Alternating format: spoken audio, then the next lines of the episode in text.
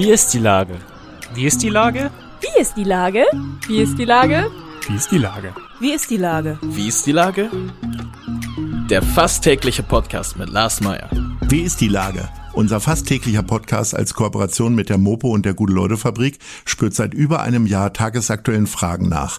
Macher, Musikerin, Models, Mütter und Politiker, genauso wie Schwestern, Schüler, Schlachter, Freiberufler oder Helfer, also prominente Lenker oder unbekannte Denker, kommen knapp 15 Minuten zu Wort. Die Auswahl ist rein subjektiv, aber immer spannend und überraschend. Mein Name ist Lars Meyer und ich rufe fast täglich gute Leute an. Und jetzt kommt erstmal gute Werbung. Bis gleich. Acht Bühnen, eine ungewöhnliche Show. Ein Ziel. Hamburgs Kulturhelfen. Einer kommt, alle machen mit 2021. Mit großartigen Soloauftritten von Ina Müller, Tim Melzer, Jane Mädel und vielen mehr. Im Stream ab dem 12. Mai. Alle Infos und Spenden unter www.einerkommt.de. Ach ja, und ich bin auch dabei. Heute befrage ich den Leiter des Tierheims in Eimsbüttel, Frank Weber. Ahoi, Herr Weber. Moin, moin. Ich grüße Sie.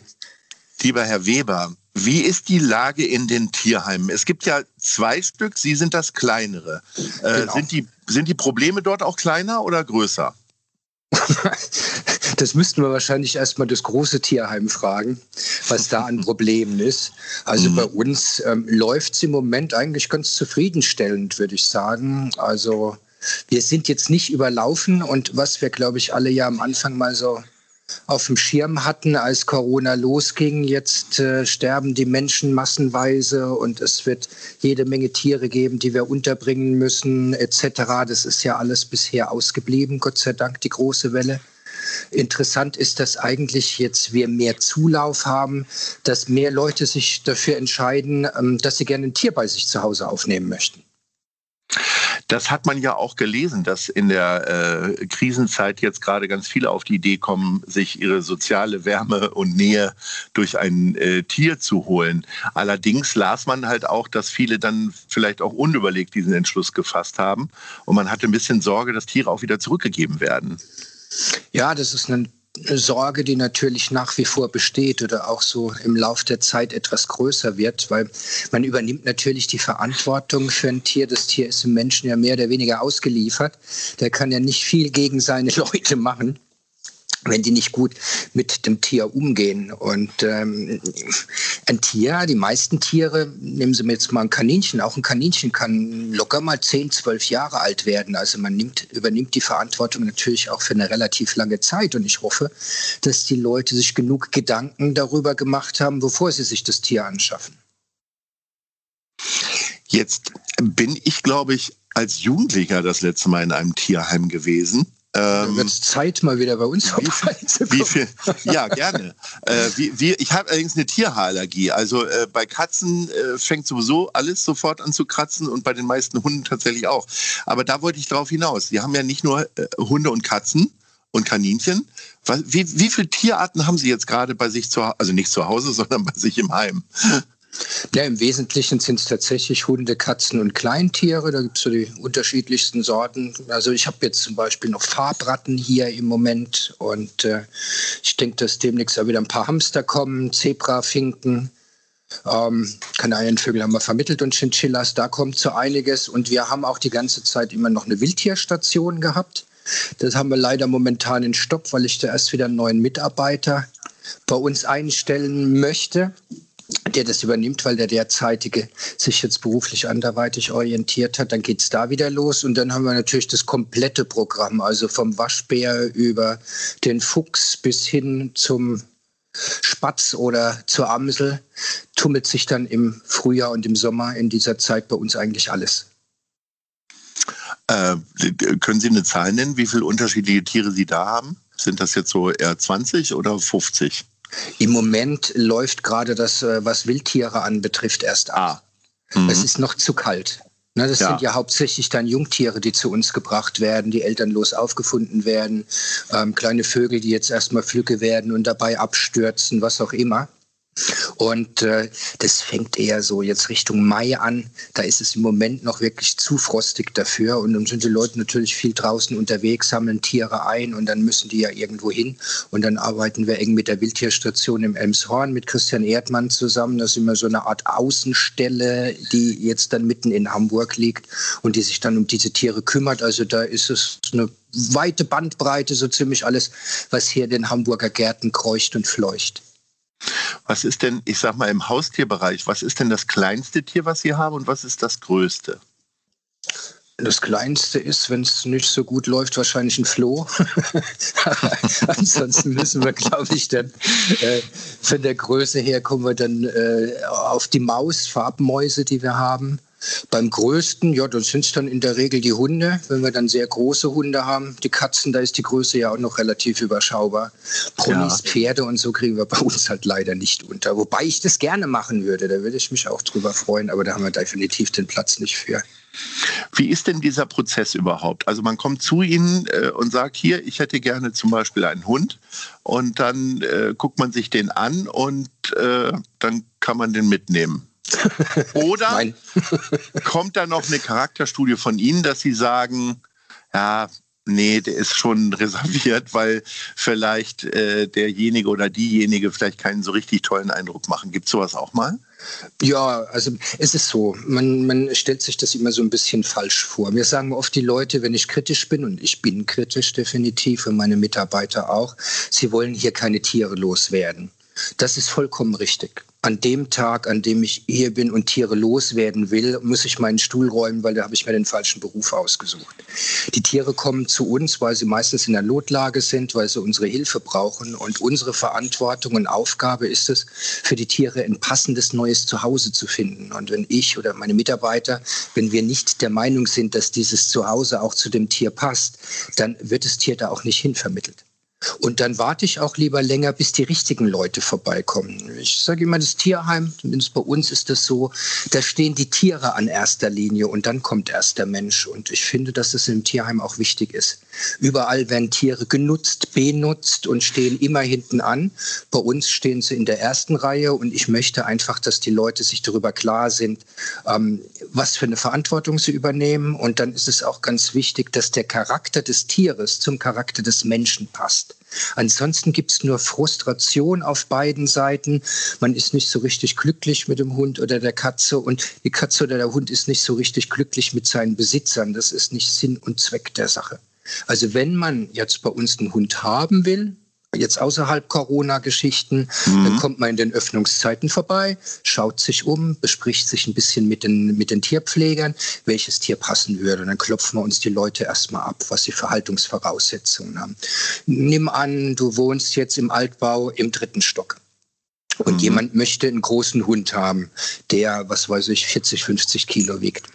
Was machst du, wenn du mit dem Hund spazieren gehst und der tritt in eine Glasscherbe und kann nicht mehr auftreten? Der Hund muss behandelt werden und kann erstmal die nächsten Tage nicht richtig laufen.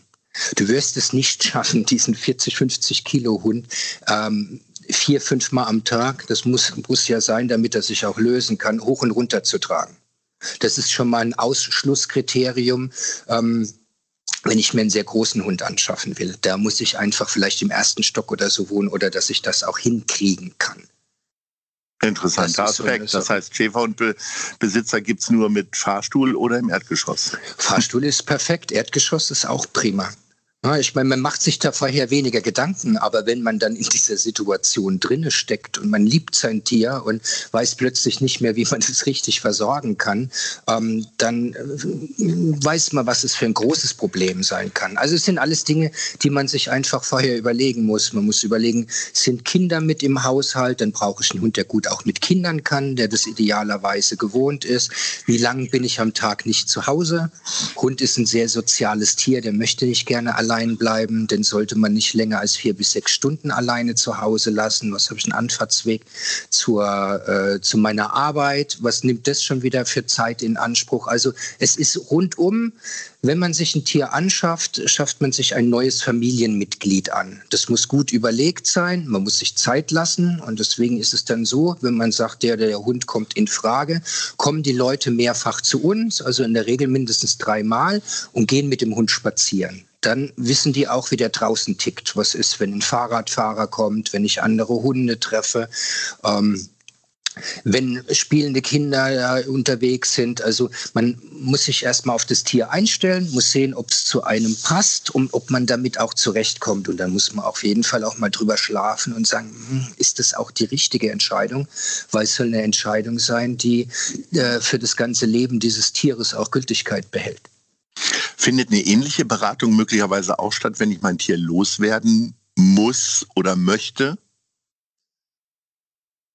Ja, also eine Beratung ja in dem Fall nicht unbedingt, aber wir, umso mehr Informationen wir über das Tier haben und über den Charakter des Tieres, umso einfacher ist es zum einen mit dem Tier umzugehen und dann auch die entsprechenden Leute zu finden, ähm, wo das Tier dann hin kann. Also man hat es zum Beispiel oft bei Katzen. Bei Katzen ist es sehr verbreitet, wenn denen irgendwas stinkt und weiß der Geier, was das ist, dann werden die schnell unsauber. Dann pinkeln die dir überall äh, in die Ecken rein rein oder auf die Bettdecke oder was auch immer.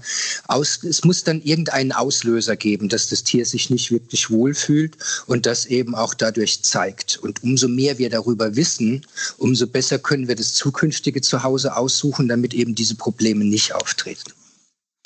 In den 70er und 80er Jahren äh, hatte irgendwie, glaube ich, fast jeder äh, Mitschüler oder Mitschülerin einen Kanarienvogel oder einen Wellensittich. Auch ich habe mhm. äh, äh, ja. mehrere mehrere tote mhm. Wellensittiche dann irgendwann begraben müssen mit selbstgebastelten Kreuzchen und mhm. so weiter. Äh, ist das immer noch so ein Trend oder ist das eher tatsächlich ein Trend aus den 70ern? Ich würde sagen, das ist so ein Trend, der auch so ein bisschen sich in die 80er äh, fortgesetzt hat, dass man mhm. so dieses arme Tierchen in einem winzigen Käfig idealerweise irgendwo in der Küche über der Spüle oder über, über dem Dampf, äh, Dampfgartopf ähm, hingestellt hat. Es war für die Tiere natürlich grauenhaft. Wir haben den immer, äh, einmal am Tag mhm. durfte der raus und flog dann eine halbe Stunde ja. rum. Also habe ich mir als Kind natürlich auch wenig Gedanken darüber gemacht und meine Eltern ja. wahrscheinlich auch. Aber äh, tatsächlich, äh, ich will jetzt nicht vorbildhafter wirken, als, äh, als ich bin, haben wir tatsächlich dann äh, irgendwann auch sehr schnell eine riesen Vogelvoliere gehabt. Da gab es dann ja. aber auch noch andere. Und dann raus aus der Küche, wo die ganzen Dämpfe die genau. Tiere ja, ja damals ja. auch nee, umgebracht haben. Ne? Mutti hat toll gekocht und es war auch alles wunderbar, aber für den Welli war das natürlich nicht gerade ein mhm. großer Genuss. Und man muss immer denken, Vögel sind halt Schwarm, äh, Schwarmtiere. Die mhm. wollen äh, Gesellschaft haben, die vereinsamen wirklich und die leiden auch darunter, wenn die keine Artgenossen haben. Der Mensch ist nicht in der Lage, einen Artgenossen wirklich zu ersetzen. Da fehlen uns nee. die Federn dafür. Ja. Wie sieht denn Ihre Situation aus? Sie werden ja auch durch Spenden getragen. Ne? Ja. Ähm, ist das so, wie man allen Orten hört, dass das Spendenbewusstsein etwas abgesunken ist und das Niveau? Im Moment hält sich das noch, wobei man im Allgemeinen auch vor Corona schon sagen musste, also wenn ich es richtig im Kopf habe, im Tierschutz landen von sämtlichen Spenden in Deutschland, ich glaube vor vier Jahren waren es noch acht Prozent, mittlerweile sind es nicht mal mehr sechs Prozent. Oh. Ähm, und das ist ziemlich bedenklich, weil die, die, Leute denken ja immer, okay, das ist ein Tierheim, das wird von der Stadt bezahlt, von unseren Steuergeldern und damit kommen die dann zurecht. Also wir jetzt hier im Franziskus-Tierheim äh, bekommen überhaupt keine finanzielle Unterstützung von der Stadt. Wir gehören ja zum größeren Verein dazu, zum Bund gegen Missbrauch der Tiere, betreiben zehn Tierheime in Deutschland und äh, haben da auch bei den anderen Tierheimen Fundtierverträge mit den Städten. Es ist so, dass momentan wir ein bisschen nachbessern konnten. Es sind gerade mal 18 Prozent der Kosten die die Städten und Gemeinde tragen. Also wir haben über 80 Prozent dessen, was wir brauchen, um die Tiere zu versorgen, unsere Mitarbeiter zu bezahlen, Strom, Wasser, alles, was dazugehört. Ähm, 80 Prozent muss von irgendwo herkommen. Das sind zum einen Spenden und zum anderen, was eigentlich das Allerwichtigste ist bei allen gemeinnützigen Vereinen, sind Erbschaften. Über diese Erbschaften müssen wir das nächste Mal sprechen, lieber Herr Weber. Unsere Zeit ist schon abgelaufen, oh. zumindest für dieses Gespräch, sage ich mal ist so. Schon fast hoffe, gestorben bei dem Thema. ja, ja. Ich hoffe, dass wir demnächst mal wieder Gelegenheit haben zu plaudern. also ich bin, ich bin auf jeden Fall viel schlauer geworden und äh, kenne jetzt meine Jugendsünden, dass ich äh, Wellensittiche gehalten habe, Herr. Es sei Ihnen verziehen. Okay, vielen Dank. Wenn Sie das so sagen, ist das ja quasi wie beim Pastor. Ich äh, Herr Weber, das nächste Mal besser ist. Genau. Ja. Wir hören uns bald wieder in, diesen, in dieser schönen Sendung, wenn Freu ich mal wieder mich. frage, wie ist die Lage. Ahoi. Immer gerne. Alles Gute. Tschüss. Tschüss. Eine Produktion der Gute-Leute-Fabrik in Kooperation mit 917XFM und der Hamburger Morgenpost.